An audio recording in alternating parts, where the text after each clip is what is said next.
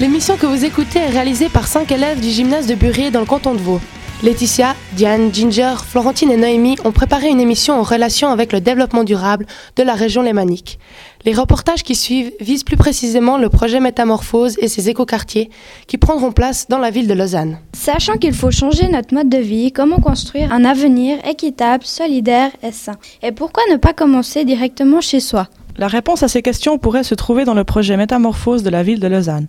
Il est né d'une envie citoyenne et politique. Ce projet est en relation directe avec le développement durable étant donné qu'il regroupe les aspects économiques, sociaux et environnementaux. En effet, il prévoit d'utiliser au mieux l'espace et les ressources que la ville offre. Il s'agit par exemple d'un complexe sportif, de transport intelligent, mais aussi d'une zone de logement écologique, c'est-à-dire d'un écoquartier. Les endroits touchés par ces nouvelles infrastructures sont la Blécherette au nord de la ville, ainsi que la région de Vidi au sud, au bord du lac Léman.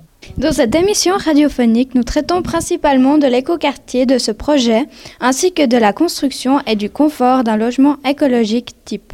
Y a-t-il donc des techniques de construction favorables au développement durable? Un architecte d'une maison écologique, M. Gilles Bellman, répond maintenant à cette question. Sur les techniques de construction, ce sont toutes des valeurs écologiques et environnementales différentes. Donc il y a des techniques de construction qui en font se divisent en deux groupes, je dirais, principaux. C'est les techniques qui utilisent des matériaux naturels et les autres qui utilisent des matériaux synthétiques. Donc plus euh, le matériau est proche d'un matériau naturel, plus il est favorable au développement durable.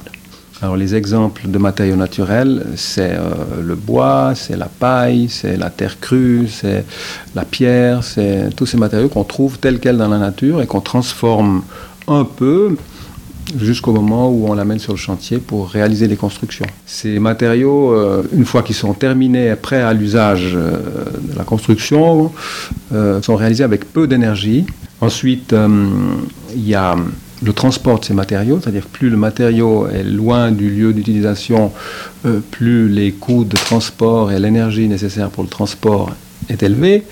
Donc là aussi, euh, ça ne vient pas du matériau lui-même, mais de la distance euh, entre le lieu de production du matériau et son lieu d'utilisation. Est-ce utile d'utiliser des produits locaux ou régionaux? Si oui, lesquels a-t-on à disposition? Oui, alors plus un matériau est éloigné, plus il lui faut, il faut de l'énergie pour le transporter au lieu d'utilisation. Donc on a tout intérêt, si on veut rester dans le cadre du développement durable, d'utiliser les matériaux locaux. Alors, euh, les transports sont plus courts, les coûts d'énergie pour les transporter sont plus faibles. Et puis, d'autre part, ils font partie de l'activité économique de la région. Et puis, le développement durable, c'est aussi un aspect d'économie locale. Tout ce qui fait fonctionner l'économie locale et favorable au développement durable. Euh, matériaux de construction qui sont utilisables directement en Suisse, c'est notamment le bois. Il y a beaucoup de bois en Suisse euh, qui est très peu exploité. En tout cas, il y a pour l'instant encore un énorme potentiel d'utilisation du bois suisse. Oui, le bois, c'est certainement un des matériaux locaux les plus intéressants pour la construction. Il y en a d'autres, comme plus marginaux, comme la paille.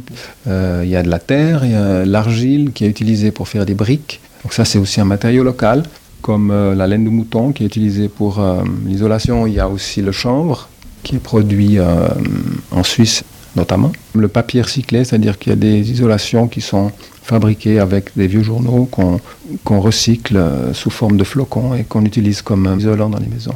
Comme vient de nous préciser M. Bellman, un logement écologique se définit avant tout par les matériaux qui le composent et qui permettent en partie d'être en relation avec le développement durable. Même si le respect de la nature et de notre environnement est très important, il ne faut pas oublier l'aspect social. Le confort et le bien-être des habitants sont des éléments importants dans la société actuelle. Le projet Métamorphose désire ne pas négliger cet aspect et ce souci du confort des futurs citoyens de l'écoquartier.